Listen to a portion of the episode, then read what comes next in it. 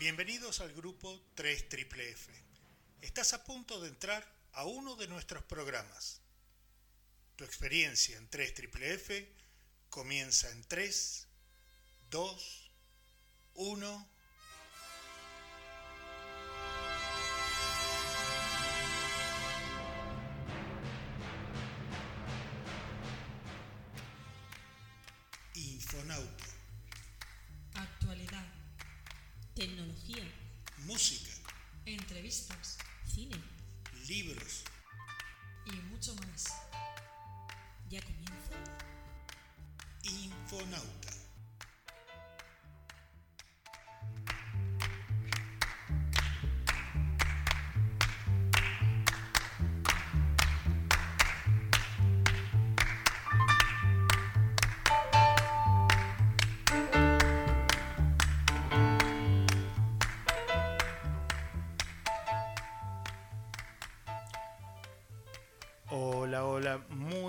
Tardes.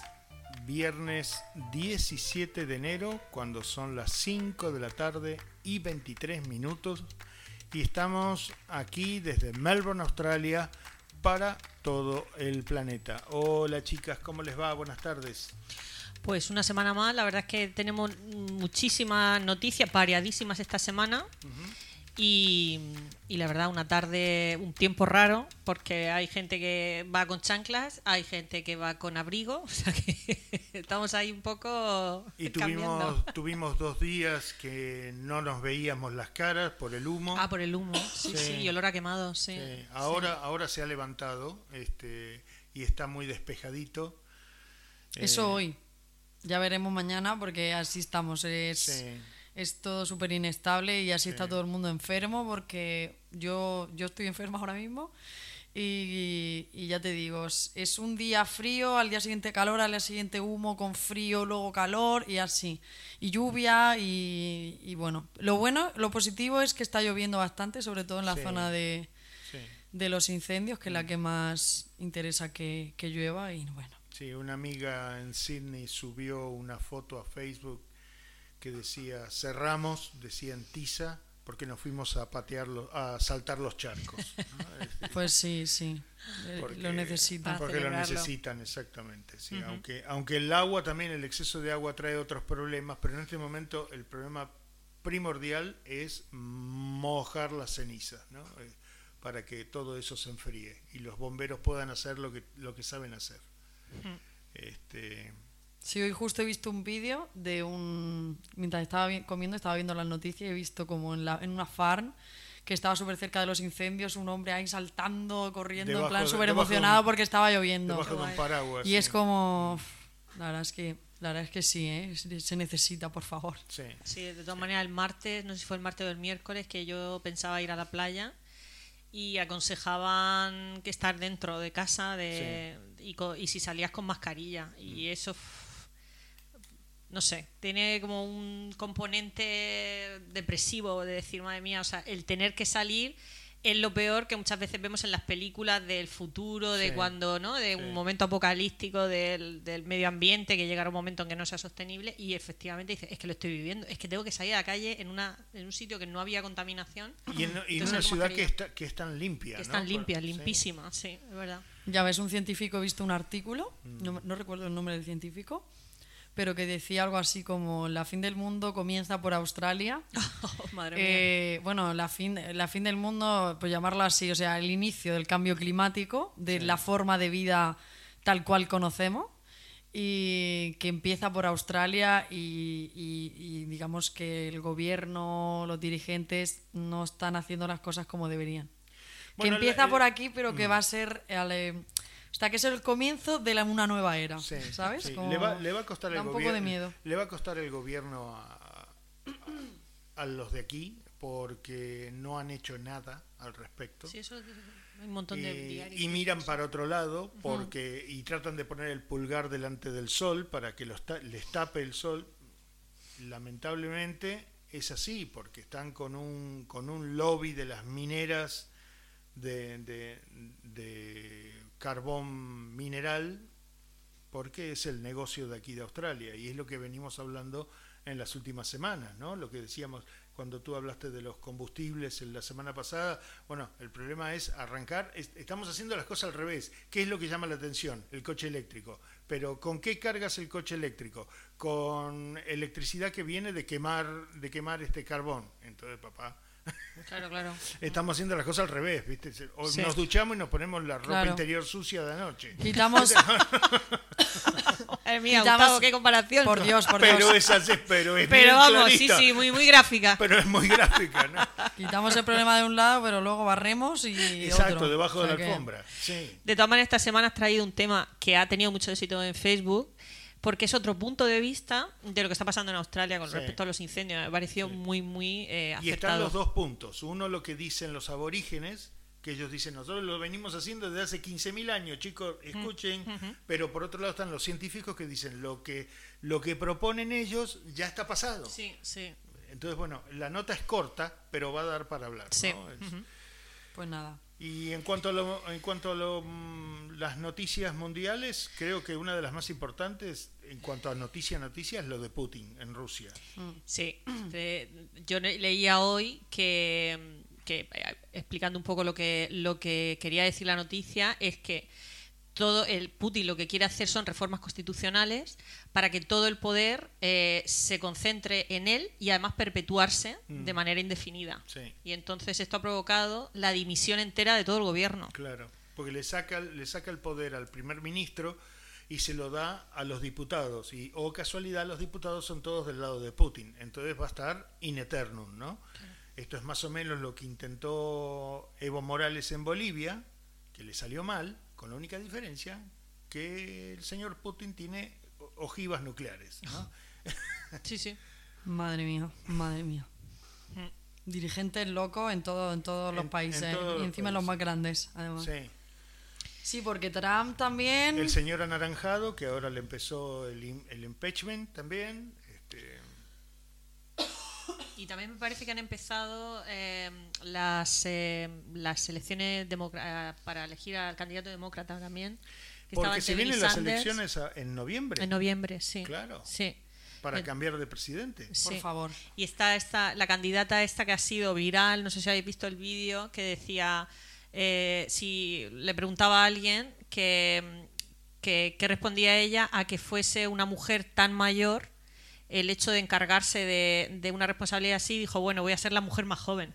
Como diciendo, es que voy a ser la primera mujer. Claro, y esto se ha, hecho viral, se ha hecho viral esta, contestación. Yo creo esas, típicas, esas típicas preguntas que a los hombres no le hacen, lo de a tu edad, chico. Bueno, sin embargo, cuando, cuando los candidatos tienen 70 años y tienen la posibilidad, en Estados Unidos estoy hablando, ¿eh? y mm. tienen la posibilidad de durar dos términos, eso quiere decir que va a terminar su mandato con casi 80 años.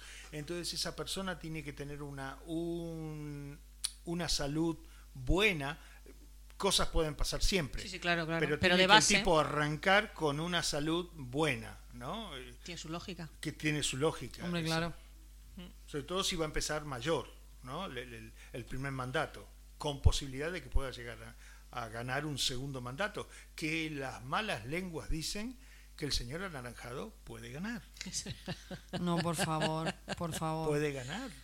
sí, sí, sí, dicen que sí, ¿eh? que, en, las, encuestas que no, ha perdido, no ha perdido peso. Porque claro, Trump, Trump, ¿qué edad tiene Trump? Y tiene, debe tener 72, 73 años, arrancó con 67, 68. 73. 73. Parece mayor. De todas maneras... Eh... Bueno, es el caso. Él va a terminar, si llega a ganar, con 77, 77 y medio. Pero está bien de salud, ¿no? No se le ve al hombre... No sé. No se le ve trabajado, ¿no? el jopito ese. ¿Qué se suele decir, no? Y después lo, de los televisores estaba bueno. Así de, no sé si lo habéis escuchado, en Montpellier, en Francia, resulta que hay una tienda de electrodomésticos que por un error en el ordenador sacaron unas etiquetas de unos televisores, del precio de unos televisores que en vez de costar el precio suyo real de 400 euros, me parece, lo han puesto a 30 euros o algo así. Entonces, claro, eso se ha corrido en las redes como la pólvora y ha habido una avalancha de clientes en, el, en, el, en, la tienda. Claro, los empleados pues se han visto totalmente saturados, pero al darse cuenta del error han intentado pararlo se han colapsado, se ha colapsado la tienda, se han colapsado lo- los, las cajas, todo. Ha tenido que ir la policía, porque claro, los clientes no se querían ir sin el televisor. Claro, pero ¿qué era? ¿Una tienda o una cadena de, de Una tienda. tiendas de electrodomésticos como puede ser... No lo sé, no lo sé. Eh, Han dicho una tienda porque muchas veces los nombres no los dicen este tipo de noticias. Claro, Entonces, puede ser. lo que sí han dicho es que se ha solucionado. Al final tuvo que ir negociadores. Fijaros la que se montó allí. Entonces, al final lo han solucionado porque dijeron, bueno, os podéis llevar los televisores al precio real y luego ir a ju- o sea, llevar a la tienda a juicio. Y entonces, bueno, pues así Porque más o menos ese- se solucionó. Lo que pasa que creo que la ley francesa dice que cuando parte de un error, la tienda se, se tiene derecho a corregir el error, si es un error que pueda demostrar. Entonces, Claro, porque ese es por derechos del consumidor puede ser un boomerang que se le venga encima a la tienda, porque la tienda dice, ok, no, lo siento, fue un error. A mí no me importa. Si, si se equivocaron Aquí con un cero... Pero lo que no Aquí, puede pasa- ser- aquí, te, aquí te dan el producto. A mí me ha pasado de decir, es que esto vale tal y me habéis cobrado otra cosa y, y en todas Sí. las ocasiones que me ha pasado te lo llevas. Sí. Te lo llevas. A mí me pasó, yo estuve trabajando en... Bueno, si, bueno, si nosotros se podemos decir el nombre, ¿no? No tengo idea. No tengo ni idea. Lo digo, en Ikea, ¿vale? ¿Aquí o en, en, en En, Murcia? en, en- en Murcia. Ok. Y eh, también pasaban así errores así. Y al ser una tienda tan grande, o sea, lo único que quiere es. O sea, el consumidor siempre tiene razón, el consumidor hay que tenerlo siempre contento y tal. Pero inmediatamente, cuando un empleado se da cuenta de que hay un error en el etiquetado del producto, ahí me ha pasado que hemos tenido que venderlo tal cual, que a lo mejor era, mm, igual no era muy desorbitado, pero sí que había un error y se ha corregido inmediatamente. Lo que no puede ser es que no sé cómo se ha generado toda esa, esa amalgama que se, que se organizó ahí en, en, en Montpellier, porque es que al primer empleado, que al primer cliente que te venga y te diga 30 euros.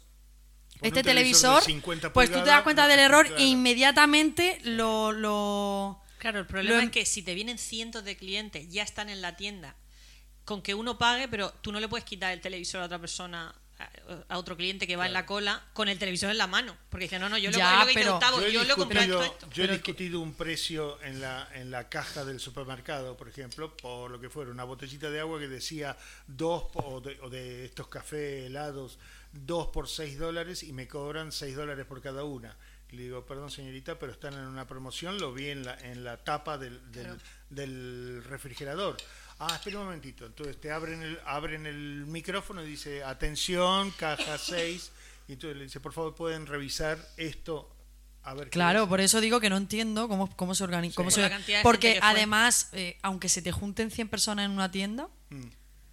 vale, intenta gestionar con las 100 personas que tienes dentro el problema que se te ha generado, pero es que ha sido, al parecer ser, con más de la poli- 100. que tuvo que ir la Con lo cual, ha, ha sido un problema de los empleados, de, y, de no- y han tenido que llamar a la policía. falta de comunicación ahí o algo, porque, vamos, eso estaba mal organizado lo que viene siendo ahí No lo sé. la no sé. empresa. Yo le- leía que cuando Comunicación intentaron interna. remediarlo se colapsó la tienda. Claro. No, no podían ni, ni Claro. para adelante ni para atrás. Claro, viene el vecino que, "Ch, chico, chico, a 30 euros, vente para acá. Claro. ¿Sabes? Y- y- Sería un pueblo, y- seguro. Sería un pueblo seguro. Y, en- y encima, hoy con las redes sociales, que eso corre como pólvora. ¿no? Sí, sí, Como- sí, sí, sí.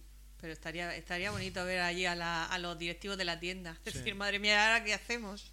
Y después la última es la de Boris Johnson, el diplomático, ¿no? Pues sí, mira, hemos hablado del trío, vamos a hablar del trío Calavera, Eh, vamos a hablar de Putin, vamos a hablar de Trump. Trump, y ahora de Boris Johnson, pero Boris Johnson es una de- anécdota, que es que ha dicho que para el nuevo año quiere perder peso, y cuando le han preguntado si va a hacer dieta vegana, ha dicho que eso es un crimen y que es dieta vegana, que le dejen a él de dieta vegana, que... Que quiere comer eh, filete, ternera, carne. Ay, Dios. Pero la dieta se- bien. Se han puesto todos los veganos del Claro. Reino Unido en pie de guerra porque ha dicho, esto es un Eso para crimen. idiotas. eso para- Y digo, madre mía, que políticamente, que señor tan políticamente incorrecto. Qué maravilla. De verdad. Bueno, niñas, Personaje. ¿nos metemos en el programa? ¿Qué les parece? Vamos a, a los temas tan interesantes. Bueno, vamos por ahí.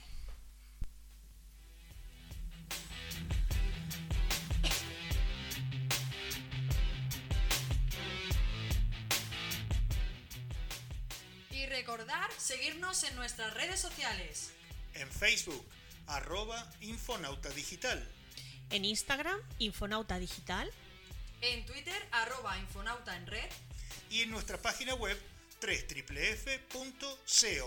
¡Os esperamos!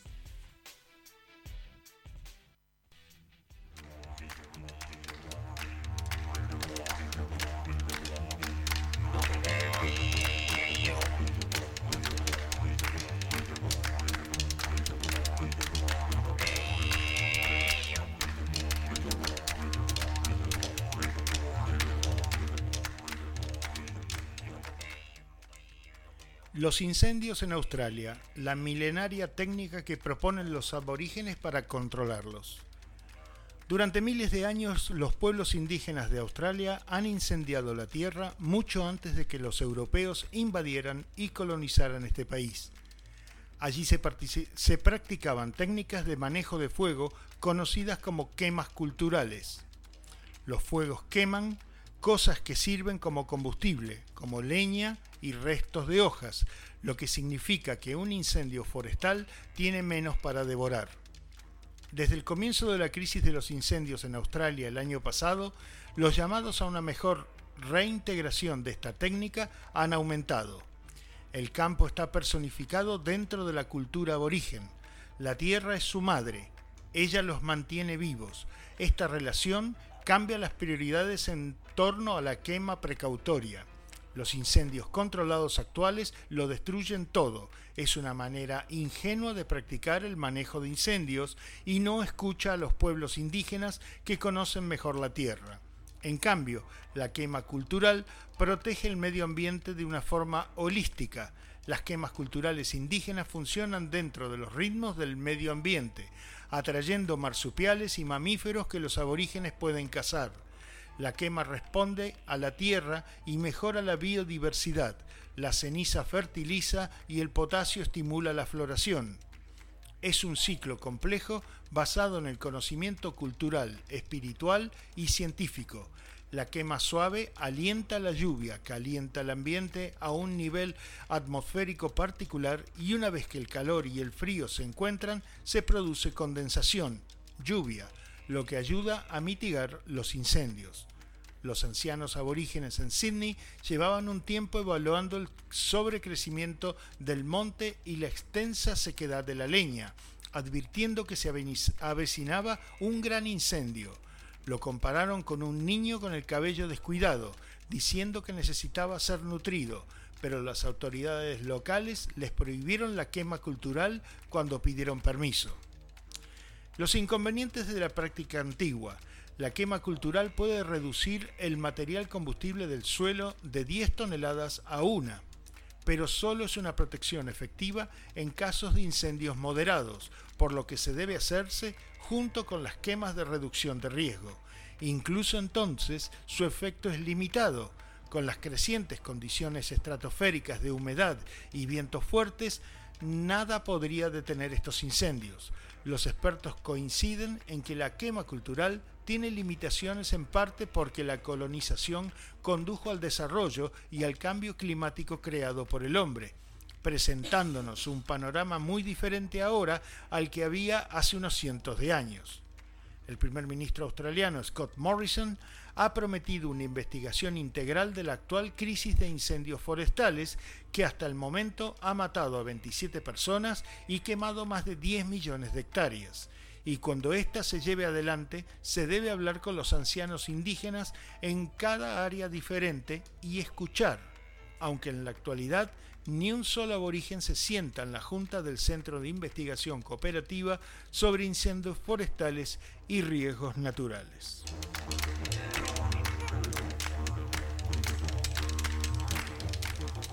Lo que estamos escuchando es el didgeridoo, que es un tubo de palo ahuecado en la cual el aborigen usa, usa la boca para hacer ruidos y va respirando por la nariz. Esto quiere decir que puede estar eh, haciendo sonidos durante 40 minutos, 50 minutos sin parar. Y lo que mm, probablemente no, no había explicación de esta música, pero probablemente ellos imitan lo que está ocurriendo alrededor de ellos, así que probablemente lo que se escucha de fondo sean otros animales y es la es lo que estamos escuchando en este momento. Ahí están, se están escuchando diferentes animales. Bueno, esto era solo una, leve explicación para los que viven fuera de cómo es que suena el didgeridoo y lo que significa. Así que bueno, así esto es lo que lo que lo que traje para, para el día de hoy. Muy interesante.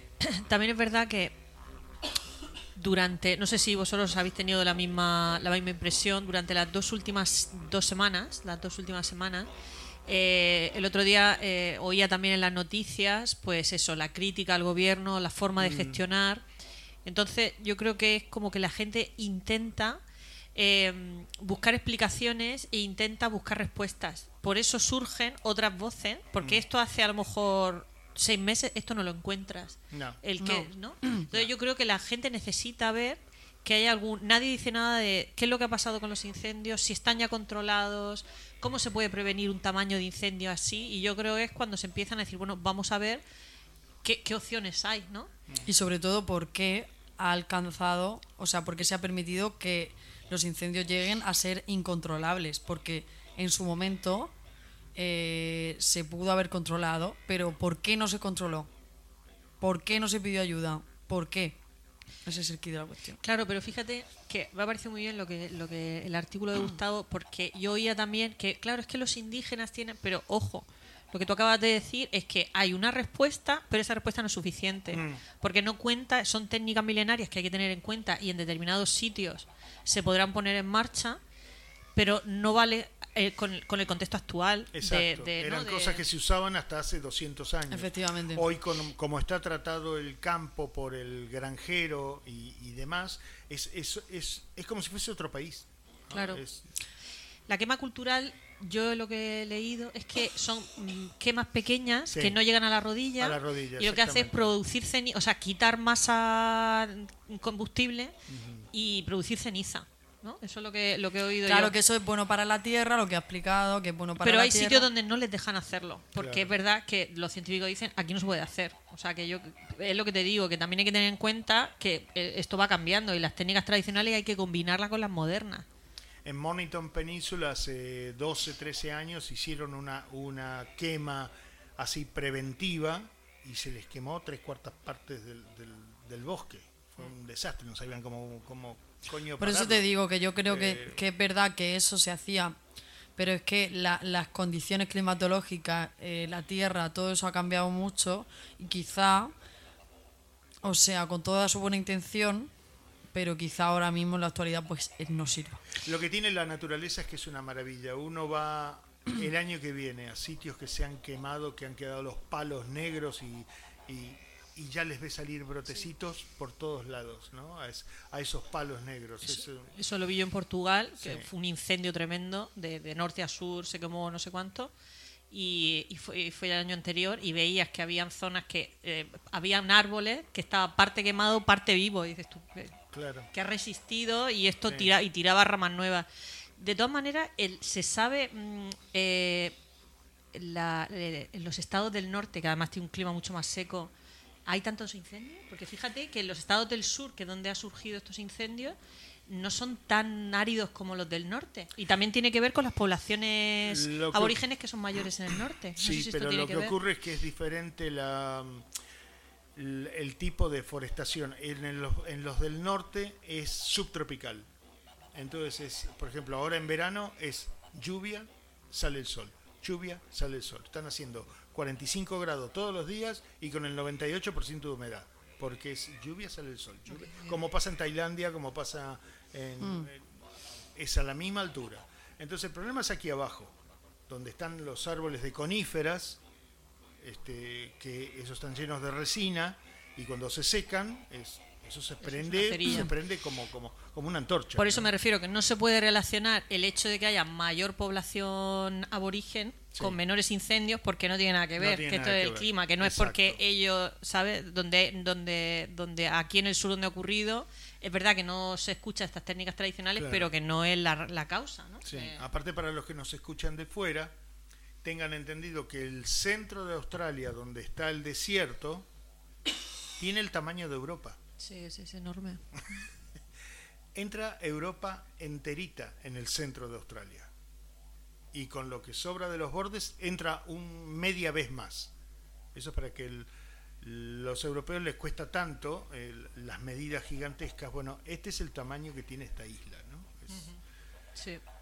Pero bueno, está interesante que realmente tienen un punto de vista que tiene que ser integrado. Y yo creo que los científicos, que los, científicos sí que han estudiado el, tema de, de los, o sea, lo que han comentado de los aborígenes, mm. pero creo que han declinado un poco que sirva en la actualidad para para controlar el tema de, de las condiciones climatológicas, de todo. ha, cambiado muchísimo ese territorio al que ellos usaban, tenían hace en 1750, ¿no? Hmm, claro. A partir de 1830 llegó el inglés y lo empezó a lotear todo ah, y el, el, que quería tiró árboles y, demás, ¿no? Para, para poder tener más espacio para, para hacer las, su sembradío y... Pues tendrán que hacer, eh, o sea, investigaciones sobre ello porque, o sea, después de lo que ha pasado este año, yo creo que deberían, mm. o sea, ver qué, qué poder hacer para abarcar tanto territorio. Claro. ¿Qué, ¿Qué, qué, puedes hacer para abarcar tanto territorio y que no vuelva a suceder algo así? Porque es que y, veremos si en un año les da para... Porque es que como el, el problema es que el territorio es tan grande y parte de él está inhabitado, o sea, a la par no cuidado, todos mm. esos árboles y todo eso nadie lo cuida, que ahí es donde se te generan los incendios. Entonces, ¿qué se puede hacer al respecto? O sea... Yo he leído, perdona, yo he leído, eh, y lo dijimos la semana pasada me parece, que además de la quema cultural también está el pastoreo tradicional, es decir, soltar el rebaño, entonces claro, por un lado, el cambio climático dice que hay que reducir la, la, ganadería, mm. pero por otro lado, esos animales de pastoreo se necesitan para prevenir incendios. Entonces, no sé muy bien cómo. y después, en los bosques estos, por ejemplo, los que están alrededor de, de, Melbourne, son viejísimos. Los árboles son gigantescos. De hecho, cuando yo llevo gente que viene a pasear, les digo, fíjense bien porque van a ver velociraptors. En, cualquier, detrás de cualquier árbol les va a aparecer uno, ¿no? Porque son son coetáneos. Claro, son, eh, esos bichos han caminado por estos bosques este, hace 60, 70 millones de años, ¿no? Entonces, bueno, es un detalle de, color de cómo son los bosques de, lluvia que se conocen aquí y son los que están quemándose también en en Nueva Gales del Sur. Bueno, chicas, vamos con el primer tema musical. Hoy nos toca México. México Lindo del 2018. De Alex Aguanter. Aguanter. Y el tema Locura. Muy bien. Los, les voy a subir un momentito más la música esta de, aborigen y después los paso con... more.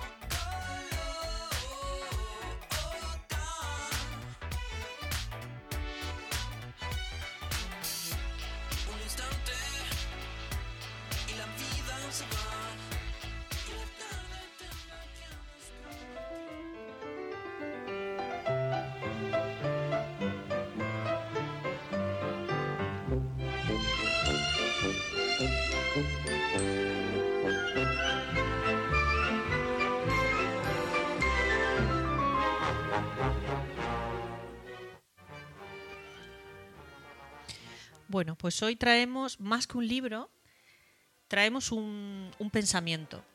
El filósofo Byung Chul Han es coreano y es eh, el autor de libros como La Sociedad del Cansancio, también La Sociedad de la Transparencia y otro libro que se llama El Enjambre. Lo que me parece interesante de traer hoy es la sociedad del cansancio, porque es un punto de vista diferente de lo que son las sociedades modernas.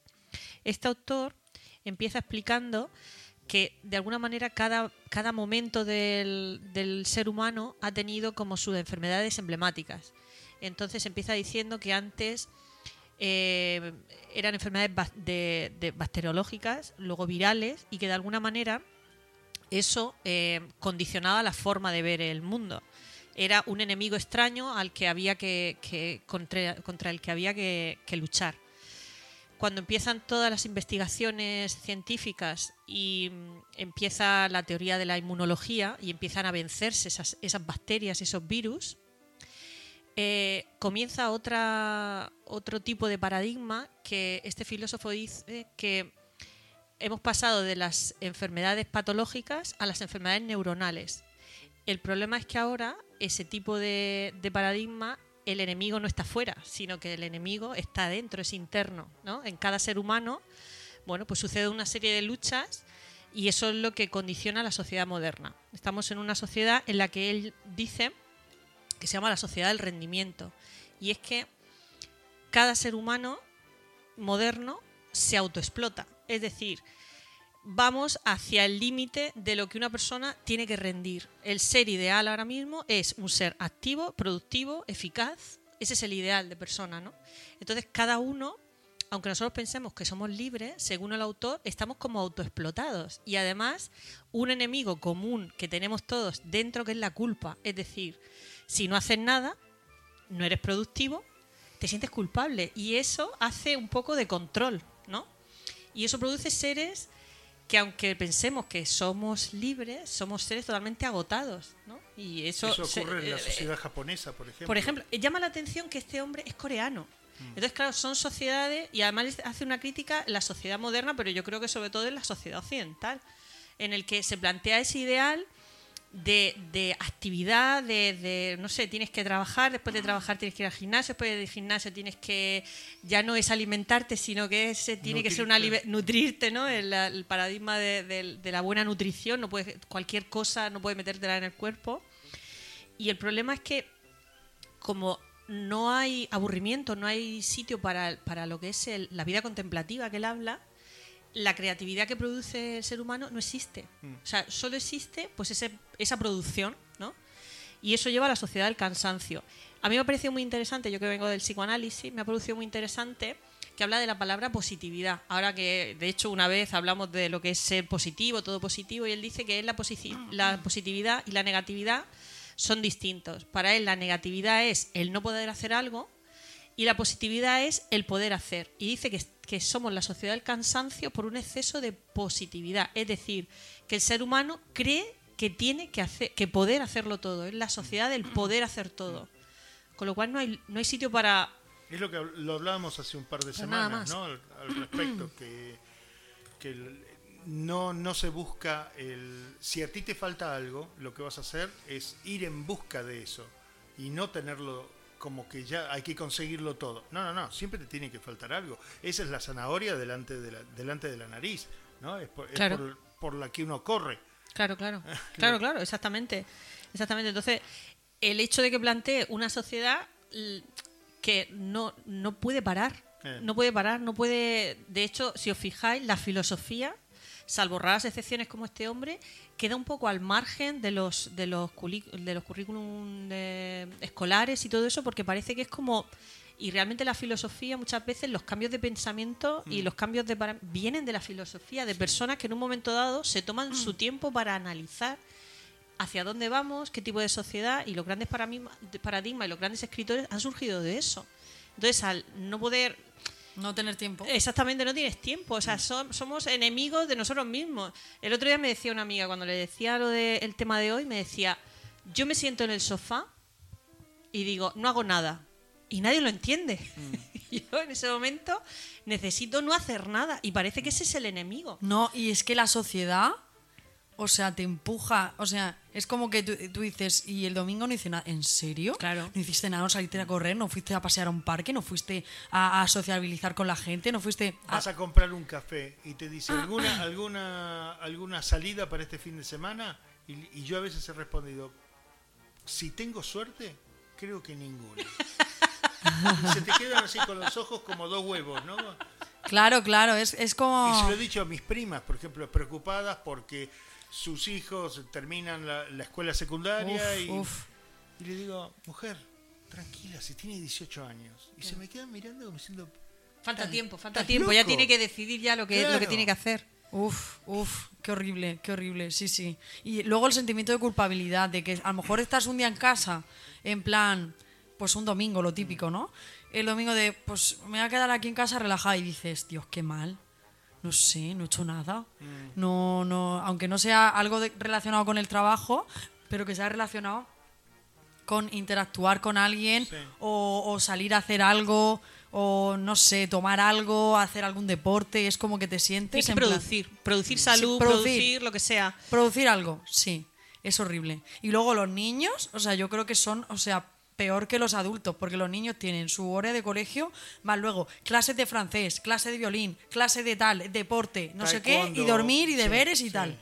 Y luego al día siguiente así, o sea, creo que los niños encima, desde bien pequeñitos, o sea, es como bum, bum, bum, bum. y vas a un parque y no se ven niños porque están todos ocupados haciendo cosas Cosas que puedan el día de mañana serles útiles. Claro. Fíjate que el concepto, por eso decía que es la sociedad del rendimiento, donde la utilidad prima por encima de cualquier otra, de- otra, otra cosa. Mm.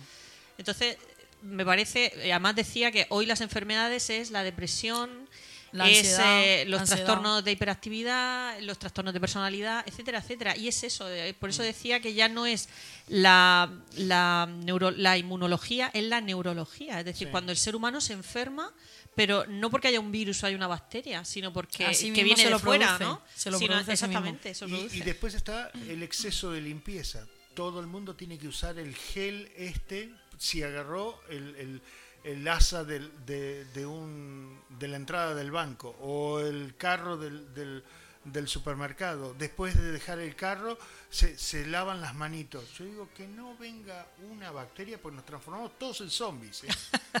Pero en 15 minutos de estos no queda uno.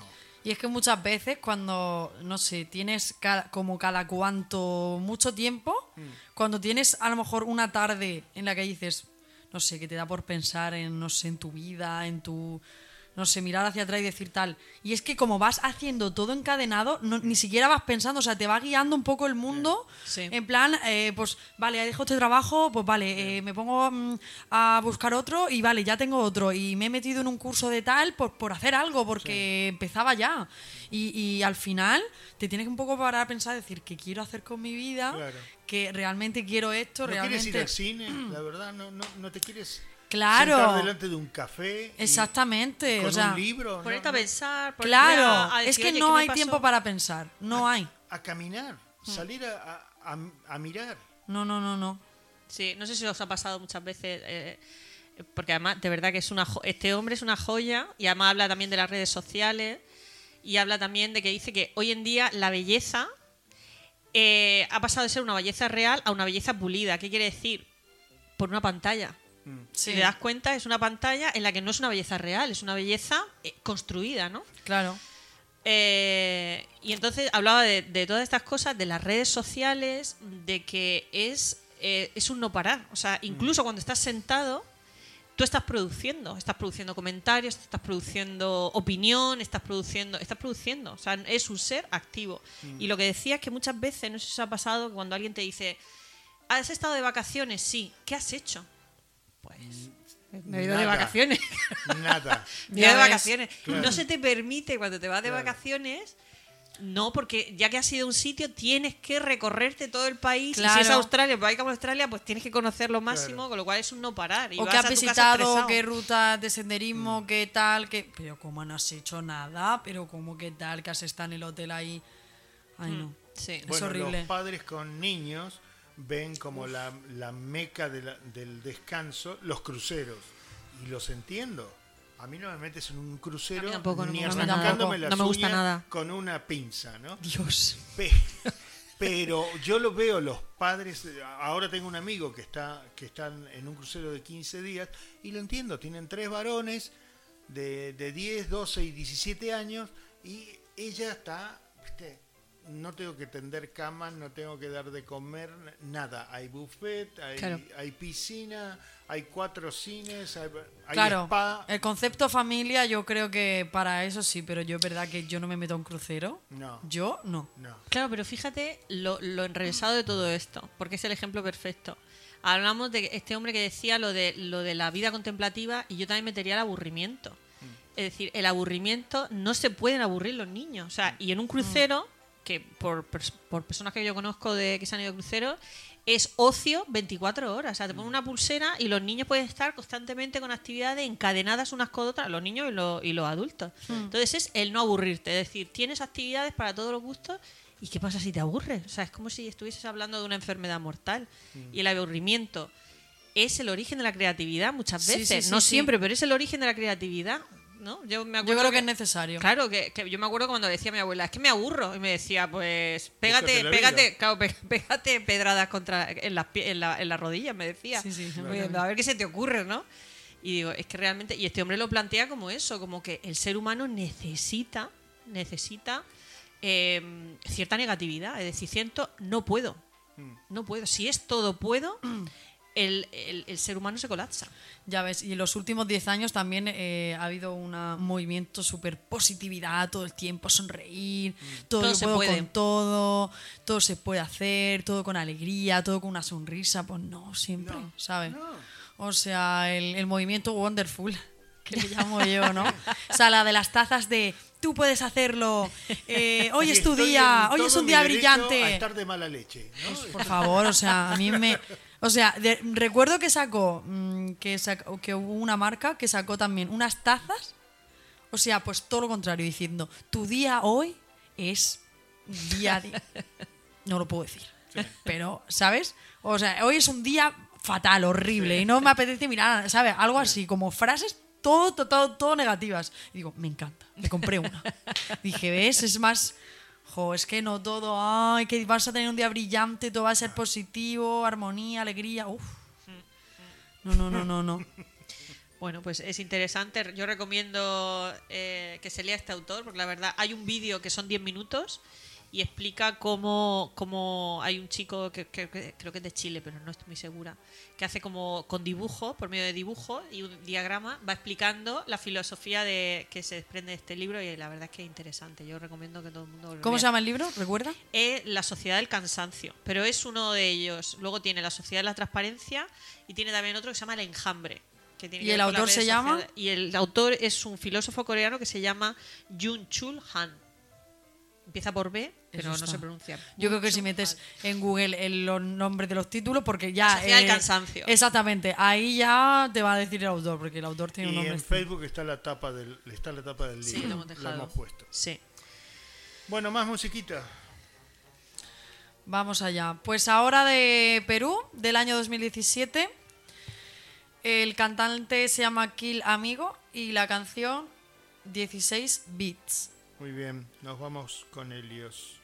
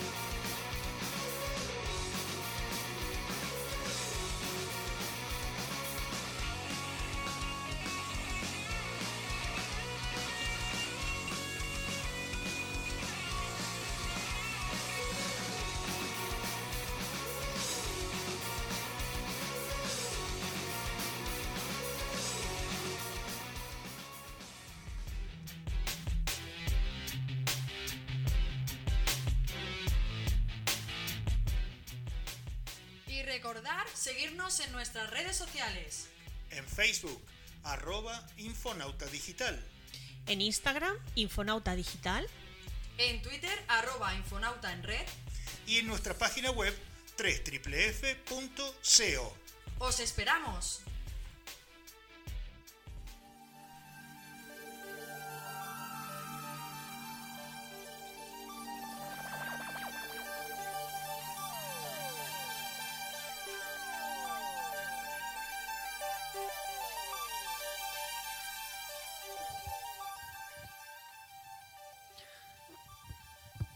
Bueno, y ahora que recién acabamos de pasar de década, estamos haciendo un poco balance de todo, pues eh, hoy os traigo el balance de los últimos, eh, hay muchos más, pero bueno, son unos cuantos, no se pueden decir todos, de los animales extintos en la última década.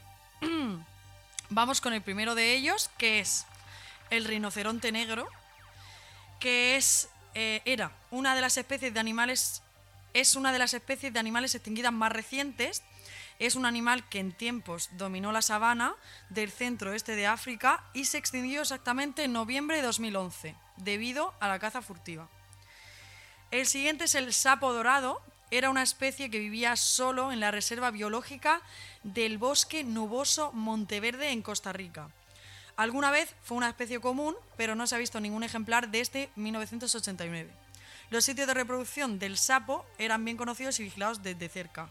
En 1988 solo se podían encontrar 8 machos y 2 hembras y en 1989 solo un macho podía ser localizado. Las extensas búsquedas del sapo dorado desde entonces no han logrado localizar otro espécimen y la especie fue declarada finalmente extinta en agosto de 2007. La enfermedad de los anfibios, la quitriodimicosis, la contaminación aérea y el calentamiento global probablemente contribuyeron a la desaparición de esta especie. El tercero es el cuervo hawaiano. Esta ave hawaiana nativa fue declarada extinta en la naturaleza en 2002 cuando desaparecieron los dos últimos individuos silvestres conocidos. Algunas aves permanecen en cautiverio y entre 1993 y 99 más de 40 aves fueron incubadas en un programa de cría en cautividad. Las aves fueron liberadas a un hábitat ligeramente manejado y monitoreadas desde cerca, pero las liberaciones fueron abandonadas en 1999 debido a la creciente mortalidad. Se está desarrollando un plan de reintroducción, pero se, se necesitarán alrededor de 75 cuervos hawaianos para que el plan funcione. Las razones de la extinción de las aves no se conocen completamente, pero los investigadores especulan que una enfermedad introducida, como la malaria aviar, podría haber jugado un papel importante en el declive de la especie. Cuarta, el delfín Baiji. Esta especie de delfín ha desaparecido debido a la gran industrialización de China, que comenzó a utilizar el río Baiji para la pesca, la energía hidroeléctrica y el transporte. Con el desarrollo económico, los barcos que pasaron en la zona aumentaron exponencialmente junto con la pesca. La contaminación acústica también ha causado que estos animales que ya eran muy, muy débiles a la vista hace 20 años, tropezaran con las hélices de los barcos. Si en la década de 1980 había alrededor de 400, en el 97 solo se contabilizaron 13. Tras una cuidadosa exploración, en 2006 ni siquiera se encontró un ejemplar y se declaró oficialmente extinta. La siguiente es la paloma de Liverpool, que es una especie de ave extinta de origen desconocido, aunque algunos investigadores especulan que podría haber vivido en Tahití. El único ejemplar restante del ave reside en el Museo del Condado de Merseyside. Merseyside. Y los científicos dicen que es probablemente que la especie estuviera cerca de la extinción antes de que comenzara la exploración europea en el Pacífico.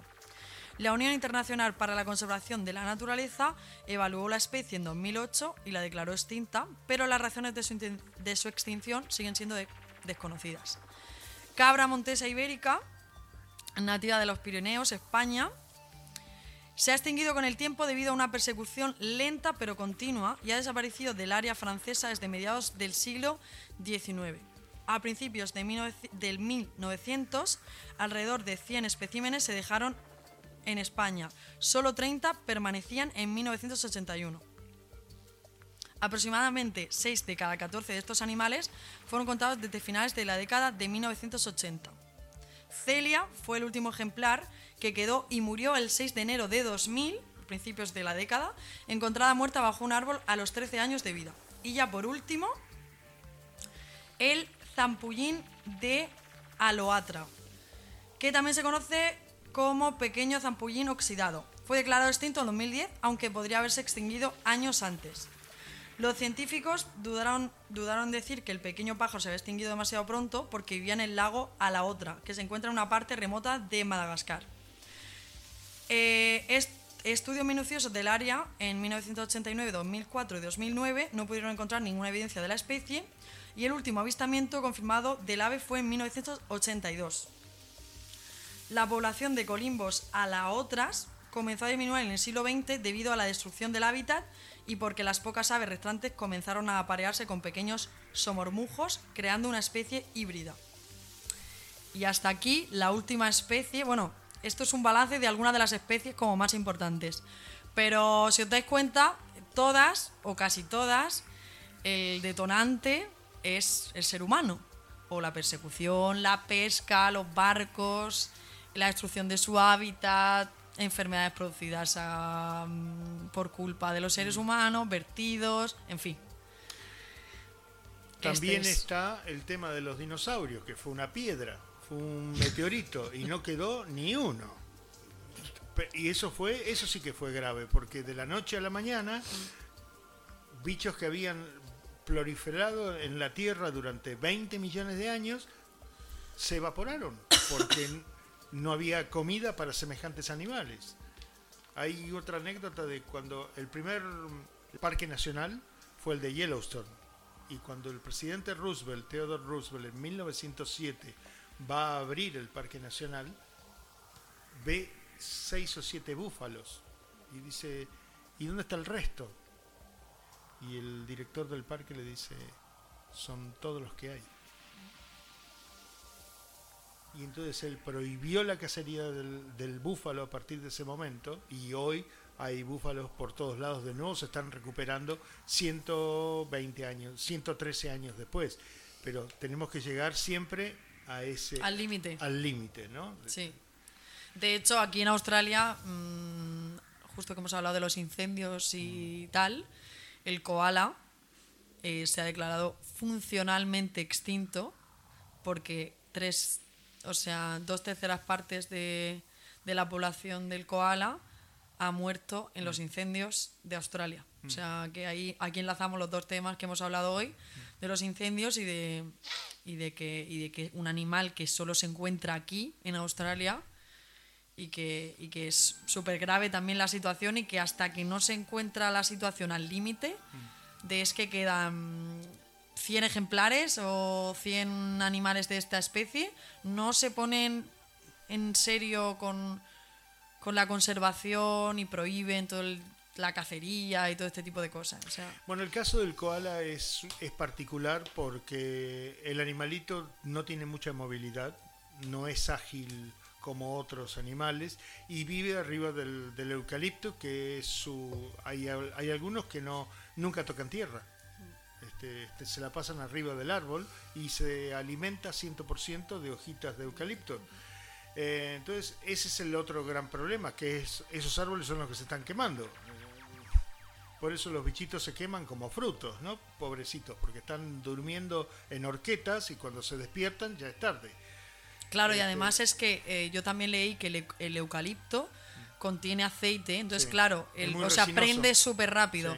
Y el koala cuando siente, o sea, siente peligro, o sea, en lugar de, descender, asciende en, al árbol, o sea, asciende en el árbol, con lo cual eh, hace que se, prenden como una antorcha. Sí, sí, efectivamente, efectivamente. Luego también el demonio de Tasmania también estuvo en peligro de extinción, pero fue por una enfermedad que era como una especie de cáncer, ¿no? En la, cara como se muerden entre ellos, lo que han, lo que han tenido que hacer los de conservacionistas es dividir la isla de Tasmania entre enfermos y, sanos. Entonces, donde encuentran un animal sano, lo ponen del lado de los sanos. porque no tienen idea de qué es lo que pasa. Hay algo en la saliva que se transmiten cuando se mordisquean entre ellos y produce unos, unos cánceres espantosos en las Sí, mandíbulas. De, ver es desagradable, Sí. pobrecitos. Sí, sí, sí, sí. De todas maneras, yo pensaba en, la- en el que a lo largo. Ha, puesto el ejemplo Gustavo de, de los dinosaurios, pero cuando yo estudiaba en el instituto me acuerdo que decían lo de la evolución de, los, de las especies de Darwin. Entonces, hay especies que se, que se crean y hay especies que desaparecen o que mutan, evolucionan. El problema es que ahora el, el hábitat es tan hostil Claro. que la velocidad no da tiempo a generar Mm. nuevas especies, no da tiempo, o sea, es que simplemente se aniquilan, o sea, hay- hay- ha llegado un momento en que ha sido la aniquilación. Es lo que le pasa al orangután en Malasia, por ejemplo. Sí. Lo Ese están está en peligro. Sin, sin hábitat. Claro. Entonces no hay la única el único futuro de determinadas especies o es o se domestica, se convierte en un animal doméstico o sirve para, para alimentación O están, o o están no en tiene hábitat. de... Claro, O o está está en el zoo, zoológico. en un Sí. zoo. Le crean, le crean un, un hábitat artificial. artificial. Sí. Claro, claro, claro. Yo me acuerdo que con lo de los, los rinocerontes eh, también hay otra especie que también, no sé si el, el rinoceronte blanco o algo así, y eh, solo quieren el cuerno, lo demás lo desechan. Y las patas. Y las patas. Ah, Usan pues no las sabía. patas como paragüeros. El eh, bueno, luego nos he dicho, había una lista también súper grande que estaba también ahí el tigre de Siberia, el orangután, eh, que tú has el su, su- Sumatra. Sumatra. Bueno, había un montón que estaban en peligro de extinción, que quedaban como súper pocos. Sí. Y estaban también como que en los próximos años, si no, si no pues, pues eh, se iban a declarar también extintos. Y es una pena porque... Pero fíjate que hubo una noticia hace unos meses que trajo Gustavo de una pareja en Argentina que mm, han creado como una especie de reserva en la que se respeta muchísimo su naturaleza y Ella se, estaba ha, en España cuando, cuando ah, y se ha, logra- Sí, se ha logrado repoblar, cogen una especie que está en peligro de extinción y entonces la tratan, conocen mm, de, de manera totalmente experta su, su comportamiento y tal, y entonces lo repoblan. Eh, pero claro, tiene que haber un hábitat hacia donde dirigirse. Claro. Si no, por mucho que tú los cojas, luego dónde los, dónde los, cómo, cómo los repoblas, Claro, claro. repoblan, no sé cómo se llama. Sí, No es- tienen hábitat, el problema muchas veces. El, el hábitat está destruido, se lo están destruyendo para, para poner vacas o para poner trigo, ¿no? Claro. tiran los árboles y sí, este, es el problema que estamos viviendo, que hay que producir.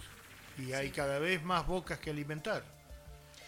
Se me ha olvidado decir antes de la noticia que has dicho tú de los incendios, es que ya hay voces que empiezan a, a decir cuidado con el terreno que se ha quemado porque se puede convertir en terreno edificable. esa es otra de, la- esa es Eh, otra de las ahí cosas. Que, de ahí que hayamos tardado tanto, precisamente, razón por la cual se ha tardado tanto en pedir ayuda y en hacer algo al respecto con los Eso incendios. ya No lo sé si será eso, escuchado pero tú lo has hace oído. muchos años Yo lo he leído en hoy. Galicia, Mm. de, de los incendios de Galicia, Exactamente. que eran a propósito para uno para esos vender la madera. esos son intencionados, hay pirómanos. Eh, para vender la madera, que la, van- la madera con el borde todo quemado vale la mitad de lo que es la madera entera, ¿no? Y eso es un negoción para ellos. Y, y después ese otro tema. Bueno, se quemó y bueno, vamos a tirar los árboles y ya ahí meten casa, ¿no? Pero yo creo que habría que tener una ley internacional, que de hecho ya hay leyes que se considera el derecho internacional, que, se, que se adhieran los distintos países, de que terreno que haya sido pasto de las llamas no puede ser edificado. Sí. Es que tendría que ser algo, porque si no, eh, todo el terreno que se ha quemado aquí, a lo mejor, pues oye, pues vamos a, vamos a, ya que está quemado, pues... Claro, es que es eso. Y no es que productivo. eso. Claro. o Es que es eso. Bueno, ya me quedo, mm, voy a decir unos cuantos que salió, eh, la, es la, lis- la lista de National Geo- Geographic, ¿vale? De los últimos, bueno, de las algunas especies que están en peligro de extinción, que son gorila de montaña, oso polar, lince ibérico, tigre de Sumatra, rinoceronte blanco, que te os comentaba, leopardo de las nieves, oso panda, qué pena, chimpancé común, pangolín, orangután de Borneo, ajolote y atún rojo. El Estas atún son rojo. las 12 eh, que emitió eh, la lista National Geographic, la, El pasado diciembre me parece que fue. Claro. Qué fuerte. Pues nada. Es la situación. Son animales grandes, te das cuenta, ¿eh? Son animales que necesitan un hábitat Sí. El atún es gigantesco. sí, gigantesco. Mm. Es gigantesco. Y el problema con el atún es que lo están cazando Sí, lo de están forma pescando descontrolada. de forma descontrolada. ¿no? Además, hay determinados mm, sitios de, de gastronómicos que si es de acuicultura, de granja, no lo quieren. Tiene que ser eh, Salvaje. salvaje. Entonces, Claro. claro. Llega un momento que dices, no, no, puede- no lo puedes proteger de ninguna manera. Si Claro. no lo quieren de granja, ¿cómo lo proteges? Claro. Eso se está, está ocurriendo ahora con los salmones de granja en Tasmania, en la costa oeste. Justamente el otro día, justamente veíamos una nota que hablaban de eso, de que los animales se enferman porque están encerrados dentro de esas, dentro de esos cilindros de, de- que no pueden salir. Entonces, donde se enferme uno, se te mueren 25.000 salmones así. Sí, y se, lo, se, se atiborran antibióticos. ¿no? Claro, exacto. Y eso luego no lo comemos nosotros. Pues nada, vamos con. Continuemos con nuestro programita. Aleluya, aleluya.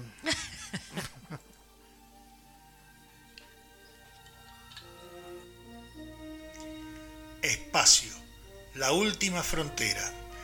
Estos son los viajes de la nave Infonauta, en una misión continua, explorando extraños nuevos mundos, buscando nueva vida y civilizaciones, yendo donde nadie ha llegado antes cada semana.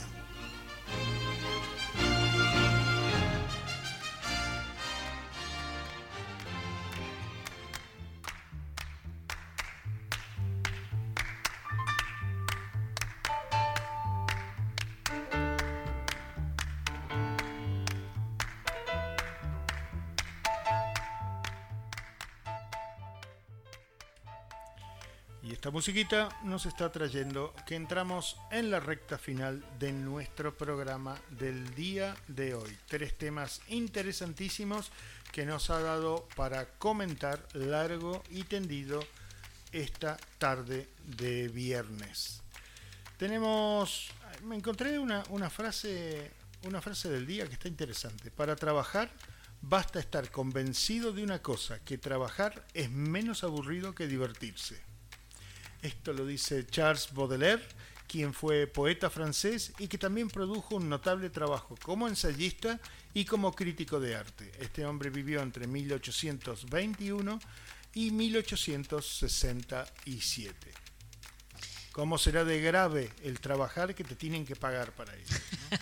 Ya De todas maneras, esto es una frase, yo creo, de clase media. Porque la persona que es de clase baja tiene que comer Bien. y tiene que trabajar para comer. Sí. O sea que no es cuestión de aburrimiento, es que es cuestión de necesidad. Y Pero que muy depende del trabajo. Y, y en esa Muy época, interesante, ¿no? sí. en esa época que digamos que ahí, ahí arrancaba la industrialización en Inglaterra y eso generó generó muchísimo trabajo pero muchísima pobreza también ¿no? Sí. La gente estaba atornillada a, a las, a las líneas de las producción sí, en las fábricas las hilanderías Pero fíjate, era una sociedad que no se llamaba de rendimiento, porque no era una sociedad en la que lo que prima es eh, producir. Y además era la sociedad, lo que llamaba el filósofo este que estábamos hablando antes, que se llamaba disciplinaria. Era que no se puede hacer todo. O sea, había cosas que no se podía hacer y además venía alguien de fuera a controlarte. Con lo cual el hombre también tenía como sus limitaciones. Esa es la diferencia. Aunque es verdad que estaban encadenados a la línea de producción, el problema es que ahora no hay límite. El único límite es el agotamiento de tu cuerpo. claro Pero antes sí que había como ciertos límites. Que Bueno, tendría sus esta, cosas también. esta época de, de- Al inicio, al inicio de, de la industrialización, porque Este, luego Claro, esto lo que trajo también fue el- la esclavización de los negros en el sur de Estados Unidos, porque Inglaterra estaba fabricando telas a destajo y entonces necesitaban algodón. Entonces el algodón se producía todo en las, en las plantas de esclavizantes de Alabama y de Kentucky, de Missouri y demás. Y todo esto se puede ver también en los escritos de Charles Dickens, que es de esa época. Y es un horror la vida que tenía esa gente. Qué horror. Un horror.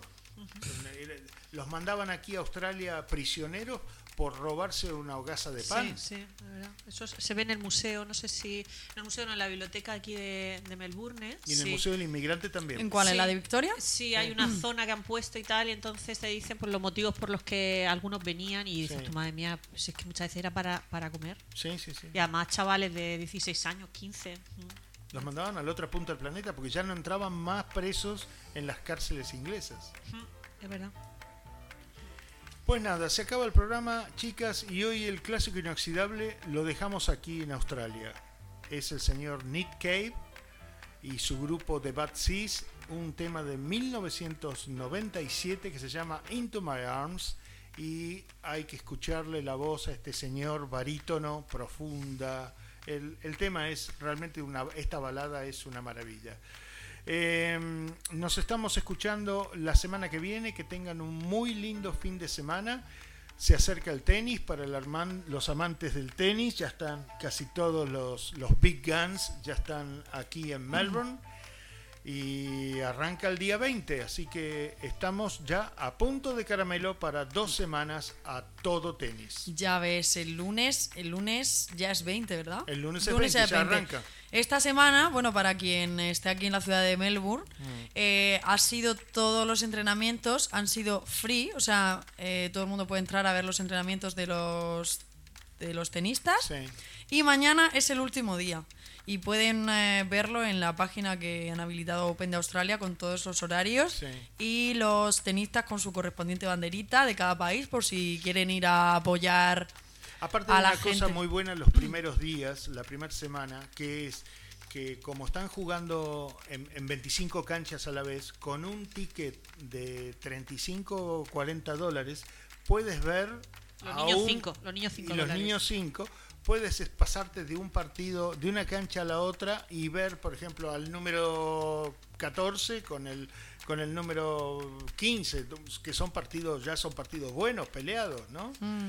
Entonces es la mejor época. No puedes entrar a las a las a los estadios grandes, este, al Rod Laver, por ejemplo, porque ahí juega Djokovic, Nadal y Federer y, y los top five, pero pero puedes ver muy buenos partidos afuera y estás todo el día metido ahí adentro, desde las 10 de la mañana hasta las 6 y media, 7 de la tarde, ¿no? Pues De todas maneras, esta semana han suspendido, no sé si lo sabréis, que han suspendido varios por el- la climatología, por Sí. el- la contaminación. Sí. Entonces, solo ha sucedido una cosa un poco paradójica, que se supone que era abierto a todo el mundo, pero claro, al cerrar todas las pistas exteriores por la por el humo de, que venía de los incendios, Mm. solo han dejado las de dentro. ¿Quién, quién, ¿Qué criterio utilizan para decir quién puede jugar y quién no? Claro. O sea, las pistas de dentro para las grandes figuras y los demás no pueden jugar. Ha sido un poco ahí es lo controvertido. ocurre, ¿no? Lo Sí, mismo sí. que, que el- cuando estás, cuando su, por ejemplo, el Roy de Labor Arena tiene el techo que se abre y se cierra. Y la, te- la teoría es que cuando la temperatura llega a 35 grados, el techo se cierra, pero el campo se acaba, se suspende el partido y el techo tarda como 25 minutos en cerrarse.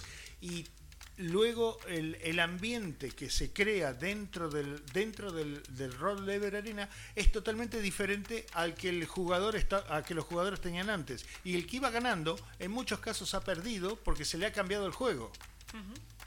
El cómo, cómo pega la pelota, cómo rebota, porque hay otra humedad, porque el aire acondicionado provoca una climatología diferente. Así que es súper Sí, interesante. sí, muy interesante. Muy interesante. Mm. Gente, nos vamos con Nick Cave, Into My Arms, y disfruten de esta voz maravillosa que tiene este hombre. Será hasta la semana que viene. Chao. Hasta chau. la semana que viene.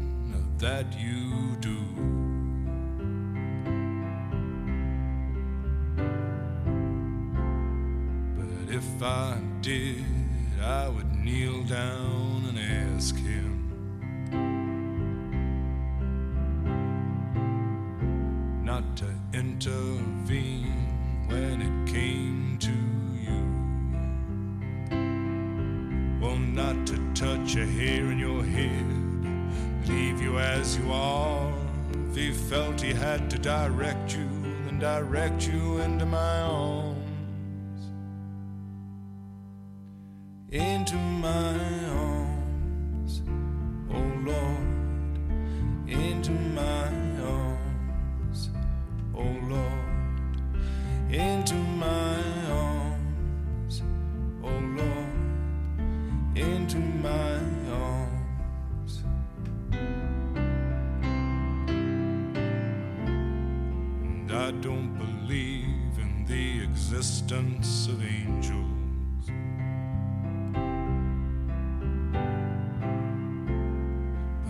looking at you, I wonder if that's true.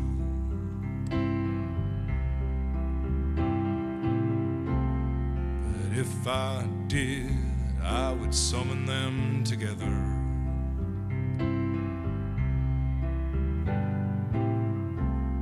and ask them to watch over you. Well, to each burn a candle make bright and clear your path, and to walk like Christ in grace and love and guide you into my arms.